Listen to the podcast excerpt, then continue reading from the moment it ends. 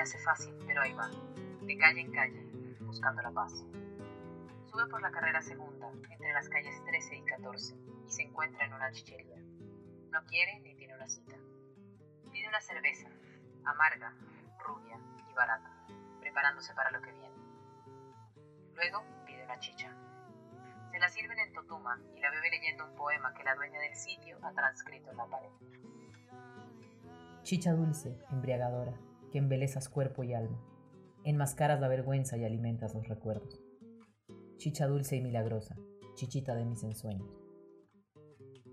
Eugenio Sánchez Basilio. Paga y se va. Otra fiesta la espera.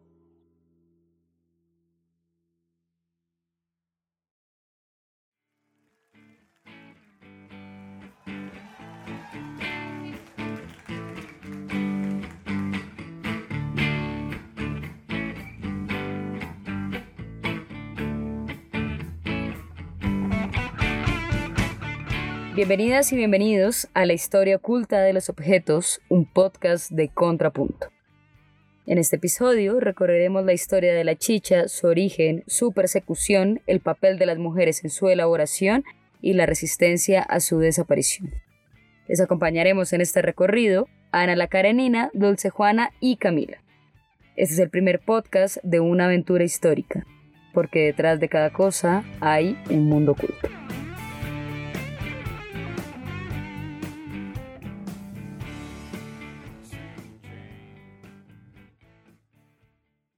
El maíz era llevado a la boca por una mujer que seleccionaba los mejores ejemplares, de buen tamaño, color, forma.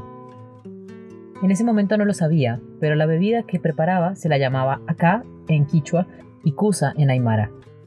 Ella ensalivaba y masticaba el maíz y mediante la ptialina, proceso para transformar el almidón en azúcar, apresuraba su fermentación. La mujer lo escupía sobre una piedra, machacaba, remojaba y colocaba la masa en una olla de barro para que reposara durante 10 noches.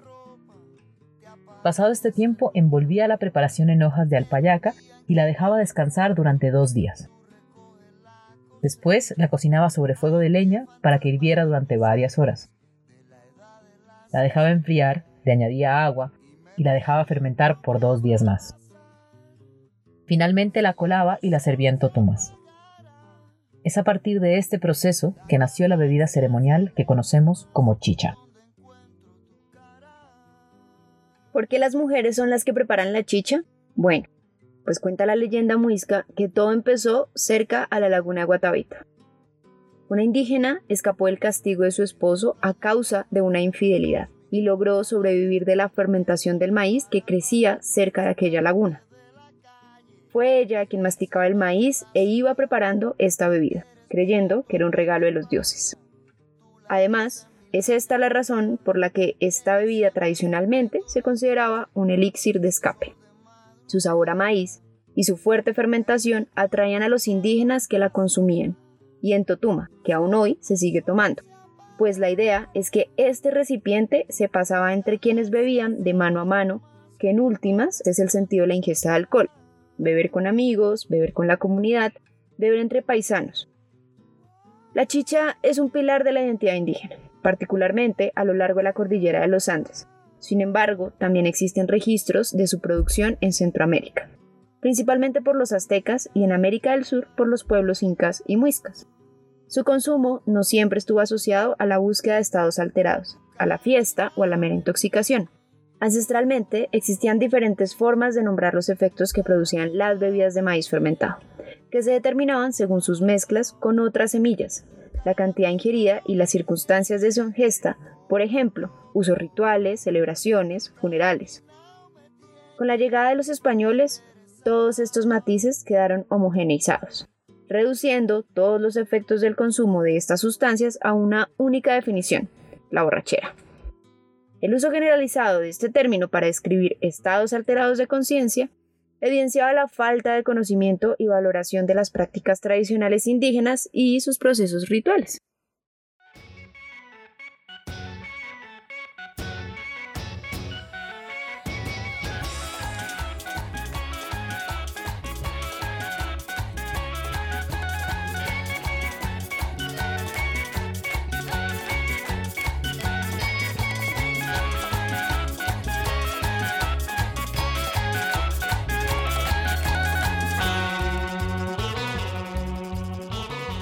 En el siglo XVII se reconocía la chicha como bebida popular, vinculada a la recreación y al alimento más que a sus usos sagrados. Se hablaba entonces de dos tipos de chicha. La dulce, que poseía pocos grados de alcohol, bebida generalmente en familia, y la madurada, más fuerte y embriagante, tomada con fines festivos. Pero aunque existieran diferentes tipos de chicha y contextos distintos para cada una de ellos, se decía que ésta afectaba el orden público, la moral y las buenas costumbres. Se la condenaba por alterar la tranquilidad pública, tomando como argumento las riñas y discusiones que ocurrían luego de consumir la bebida de maíz. Pero a decir verdad, lo que se escondía detrás de estas afirmaciones era una valoración negativa del indígena y el pueblo. Este discurso tan preocupado por la integridad ética de los habitantes de Bogotá buscaba cuidar celosamente la honra de Dios nuestro Señor, la obediencia de los ciudadanos hacia los valores evangelizantes que habían sido importados con la llegada de los colonizadores. A pesar de todo esto, parecía ser que todos estaban dedicados al vicio de la chicha.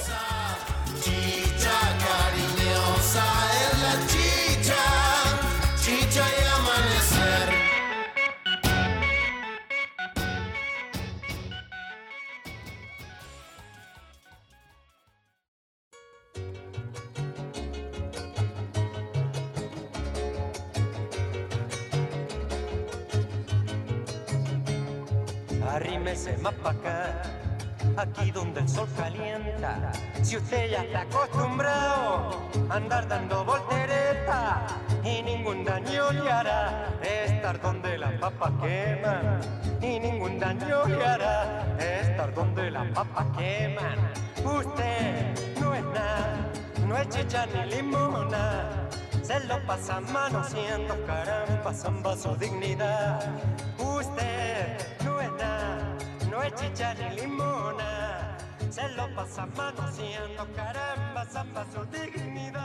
Durante el periodo colonial, Santa Fe de Bogotá, como se le llamó entre los siglos XVII y XVIII, sirvió como centro de gobierno del virreinato de la Nueva Granada. Este rol no cambió con la independencia de los españoles ni con la llegada de la batalla del puente Boyacá, tampoco durante el periodo republicano. Su carácter capitalino la ha marcado desde siempre, y en este asunto, como en tantos otros, Bogotá juega un papel crucial. Como pueden imaginar, el consumo de chicha ya era parte de la vida de este territorio tiempo antes que llegaran las fundaciones españolas. Pero han de saber que su ingesta sigue siendo práctica común en múltiples barrios. Esta bebida fue y sigue siendo parte de la identidad de los habitantes de este lugar. Quien sea que haya recorrido el centro bogotano se ha encontrado con un letrero que dice Chicha sí hay. Este anuncio ha figurado en los paisajes cotidianos de la Candelaria desde 1832, cuando un sacerdote agustiniano de apellido Quevedo decidió instalar en el centro de una de las tres plazas fundacionales que tiene la ciudad una fuente para abastecer de agua a las viviendas del sector. Desde ese momento conocemos a esa zona como el Chorro de Quevedo. El Chorro de Quevedo tiene su propia historia oculta. Bogotá se fundó tres veces, la más antigua en el lugar que ahora conocemos como El Chorro, por segunda vez en la Plaza de las Hierbas, hoy Parque Santander, y finalmente en la Plaza de Bolívar. La fundación en El Chorro fue la primera, y su ubicación corresponde con asentamientos anteriores a la llegada de los invasores españoles a la sabana que después se llamaría Santa Fe de Bogotá. Esta plaza pasó por dos remodelaciones importantes, una en 1969 y otra en 1985. En estas remodelaciones se hizo una réplica casi idéntica a la ermita del humilladero, ubicada en Madrid.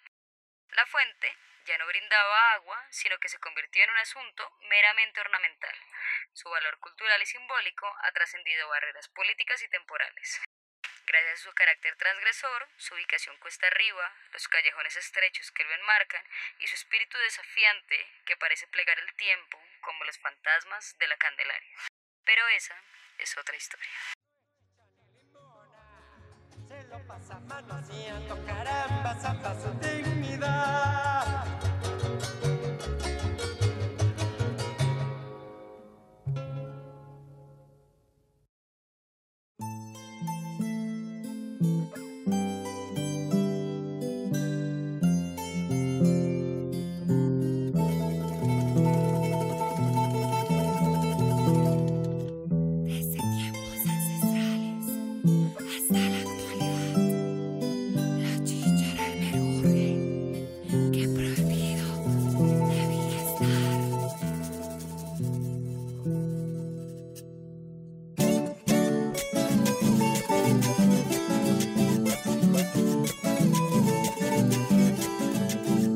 La historia oculta detrás de la preocupación manifestada desde el virreinato con respecto a los efectos nocivos que la chicha causaba en los pobladores de la ciudad de Bogotá tenía mucho menos que ver con el bienestar de las familias o asuntos de salud pública y mucha mayor relación con asuntos tributarios.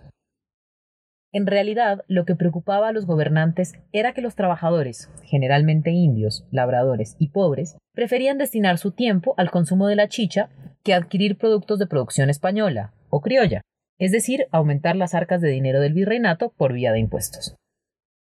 Ya sabemos que los gobiernos no les gusta que otros se lleven lo que consideran sus dineros. Por su parte, la Iglesia también consideraba a la chicha como un agente peligroso para las virtudes y el pudor de los ciudadanos. Decía que destruía el cuerpo, hacía olvidar la moral y procuraba la idolatría, elemento necesario de extriparse para que pudiera imponerse la voluntad de Dios y del rey. Esta preocupación la compartían otras autoridades, como el alcalde, quien temía el desorden y la desobediencia.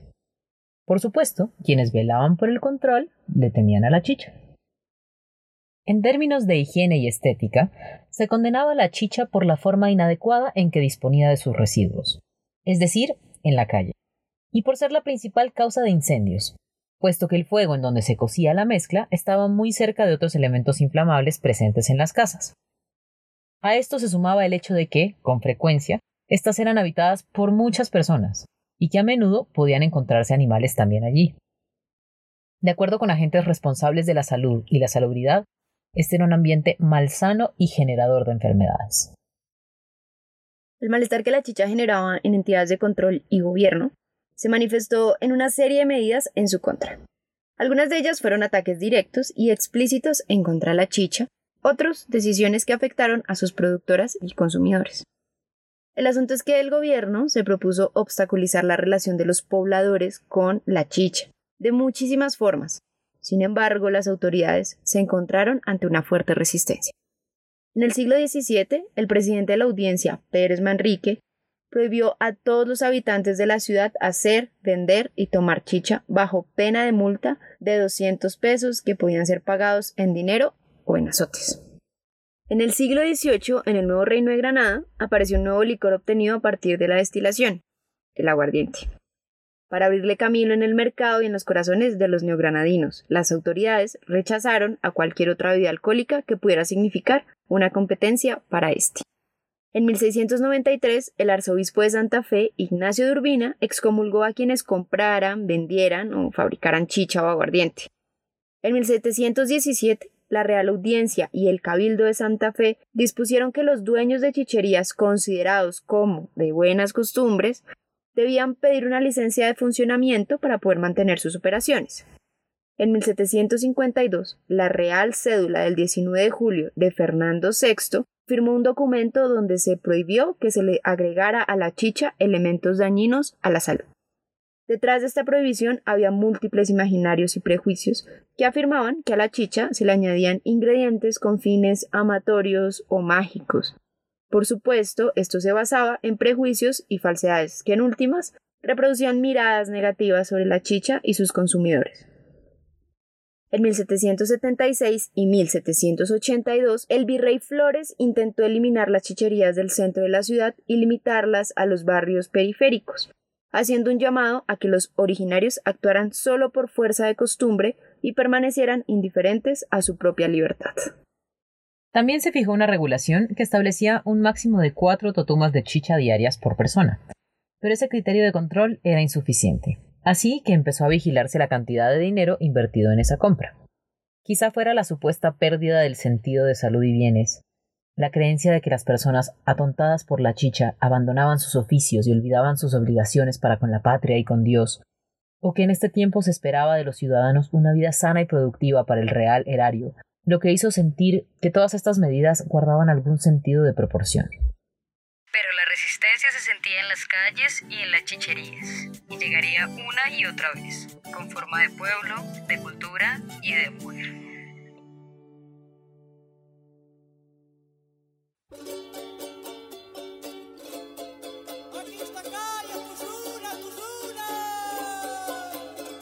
Señora chichera, véndeme chichita, señora chichera, véndeme chichita, si no tiene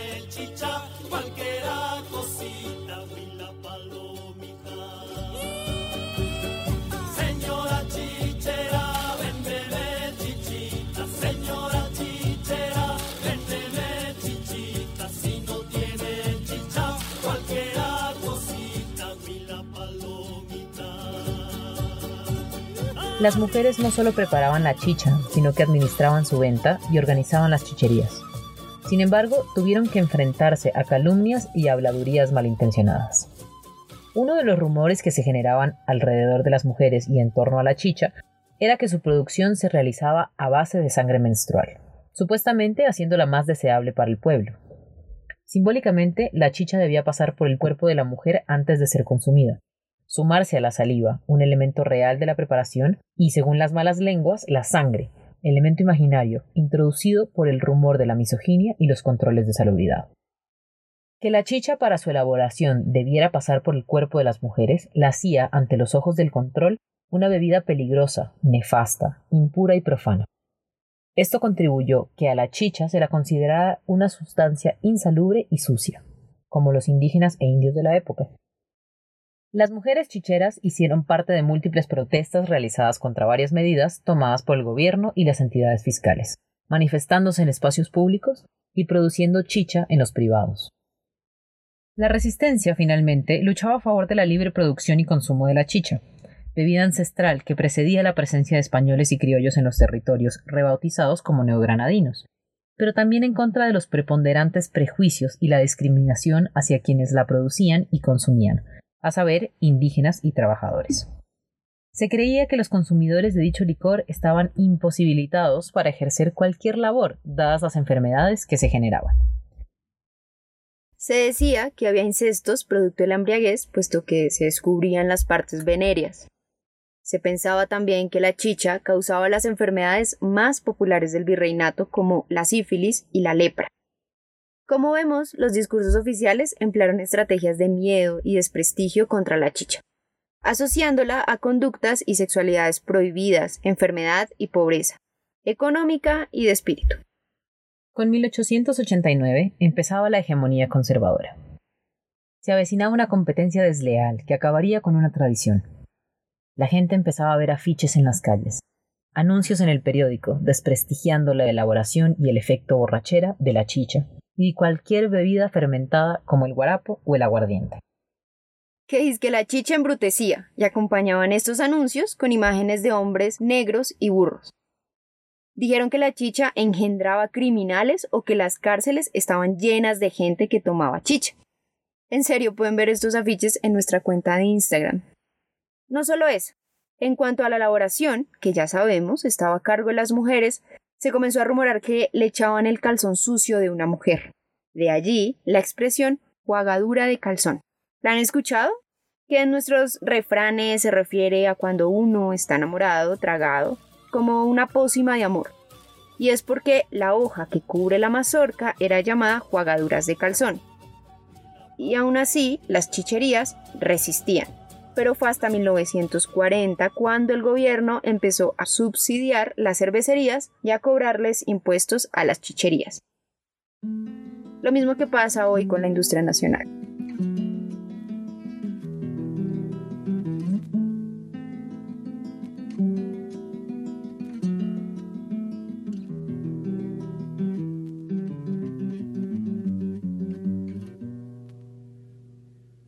Firme mi mano y hundo el arao en la tierra. Hace años que llevo en ella, como no estar El siglo XX se asomaba y la chicha seguía siendo esa bebida popular, de la que incluso el caudillo Jorge Eliezer Gaitán le gustaba beber. Él, como muchos otros, frecuentaban la perseverancia para tomarse sus chichas. Sin embargo, como no ha de extrañarnos, esa bebida nacional perdería terreno, y buena o mala reputación, a causa de las multinacionales extranjeras, en este caso Bavaria, una industria cervecera alemana que a costa de lo que fuese tenía que monopolizar la empresa de bebidas alcohólicas.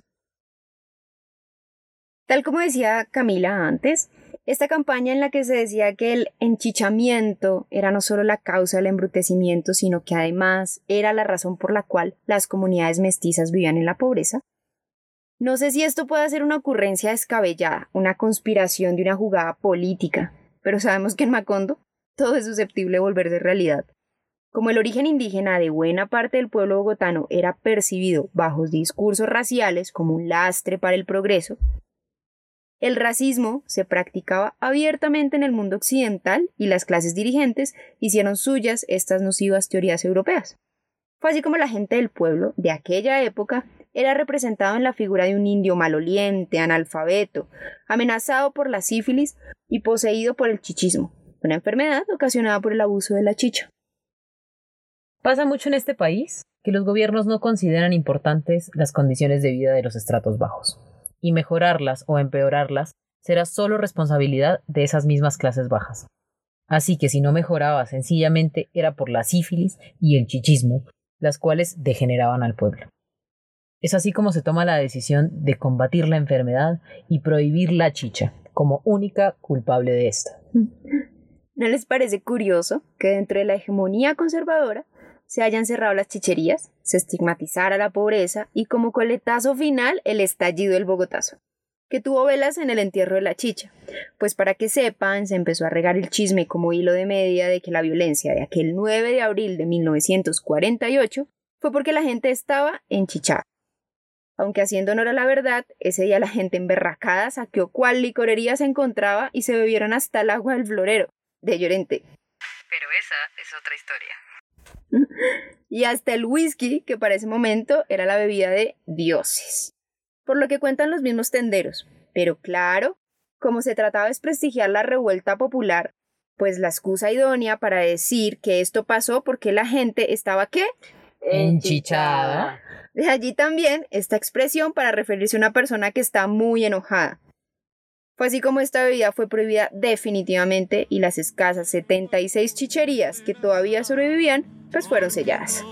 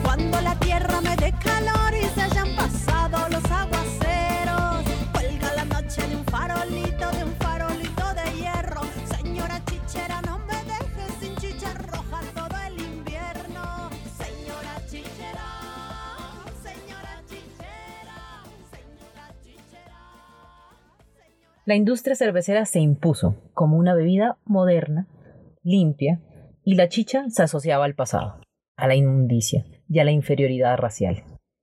La cerveza de consumo popular y el whisky para las altas clases fueron presentados como símbolo de civilización, producto de sociedades superiores. Los fabricantes de cerveza lograron identificarse con el progreso industrial. La chicha fue caricaturizada como producto artesanal, obstáculo al progreso, portadora de peligrosos gérmenes. El 2 de junio de 1948, la chicha perdió la batalla final. El gobierno de Espina Pérez expidió el decreto 1839, firmado por sus ministros conservadores y liberales, por el que se prohibía la fabricación y expendio en condiciones masivas de la chicha y el guarapo. Pero no vayamos a creer que aquí la chicha entró en una época oscura. Si bien era ilegal y muchos lugares donde se hacía y se vendía esta bebida se cerraron, nunca dejó de tomarse. Es verdad, y es obvio de suponer, que la cerveza logró convertirse en la bebida alcohólica por excelencia. Pero como eso también se trata de una historia de resistencia y tradición, hay que decir que la gente seguía bebiendo chicha y en el silencio de las casas las mujeres seguían preparándola. Especialmente en La Perseverancia, barrio bogotano pro chicha, aún hoy y en la calle El Embudo, en el Chorro de Quevedo. Fue así como en 1987 la chicha volvió a la legalidad, institucionalizándose el Festival de la Chicha, la Vida y la Dicha, todos los segundos domingos de octubre, considerado como un evento de interés cultural de la ciudad de Bogotá. Así que ténganlo en cuenta para asistir y beber este, bueno, algún año. Es decir que tenemos chicha para rato. Ha salido de la clandestinidad. Claro, con la vigilancia de la Secretaría de Salud, siendo además una de las curiosidades gastronómicas para los turistas. Y esta lucha era y es necesaria, porque la historia empezó a quedar incompleta. La narración se volvió una sola y otras verdades quedaron ocultas. La chicha en otros contextos era considerada como nutritiva y balsámica, como fuente de energía para el trabajo y alimento. Era la sangre vivificante para el trabajador, reparaba fuerzas del desfallecimiento y la debilidad. El agua, por el contrario, generaba resfríos y cortaba el esfuerzo. Y bueno, ¿dónde tomar chicha en Bogotá? La oferta de la vida es amplia. Tenemos la chicha natural, ahora se puede encontrar con sabores, colores y hasta olores diferentes, según el cliente lo prefiera. No solo desde el sabor, sino que además desde la oferta de los envases, que son también un atractivo en las tiendas. Así que desde un festival, un museo, barrios y calles exclusivas de venta de chicha, desde los planes de fines de semana para ir a beber y la tradición indígena, alcemos las tutumas y a chicha.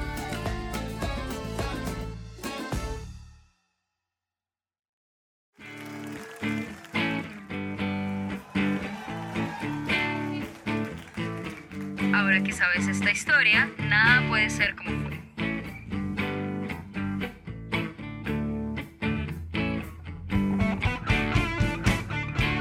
Acompáñanos en nuestro próximo episodio. Recuerda que puedes seguirnos en Facebook e Instagram, donde puedes enviarnos tus preguntas y comentarios.